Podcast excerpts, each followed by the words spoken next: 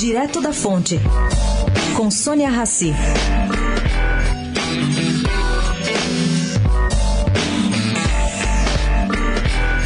Ontem aconteceu tanta coisa que a sessão de defesa de Rodrigo Rocha Lures, do STF, passou desapercebida.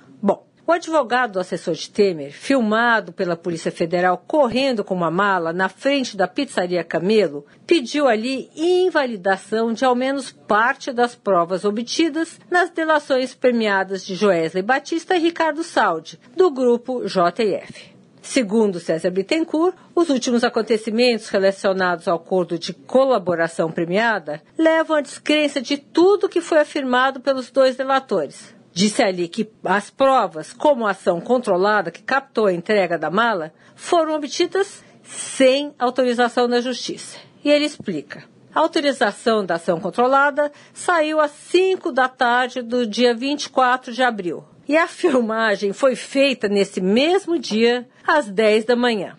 É, caro ouvinte, é uma brecha. Mas que isso não faz que a corridinha de Lures puxando a mala, vista pelo Brasil inteiro, simplesmente saia da imaginação popular, isso não faz. Mas, que é estranho, lá isso é. Sônia Raci, direto da fonte, para a Rádio Eldorado.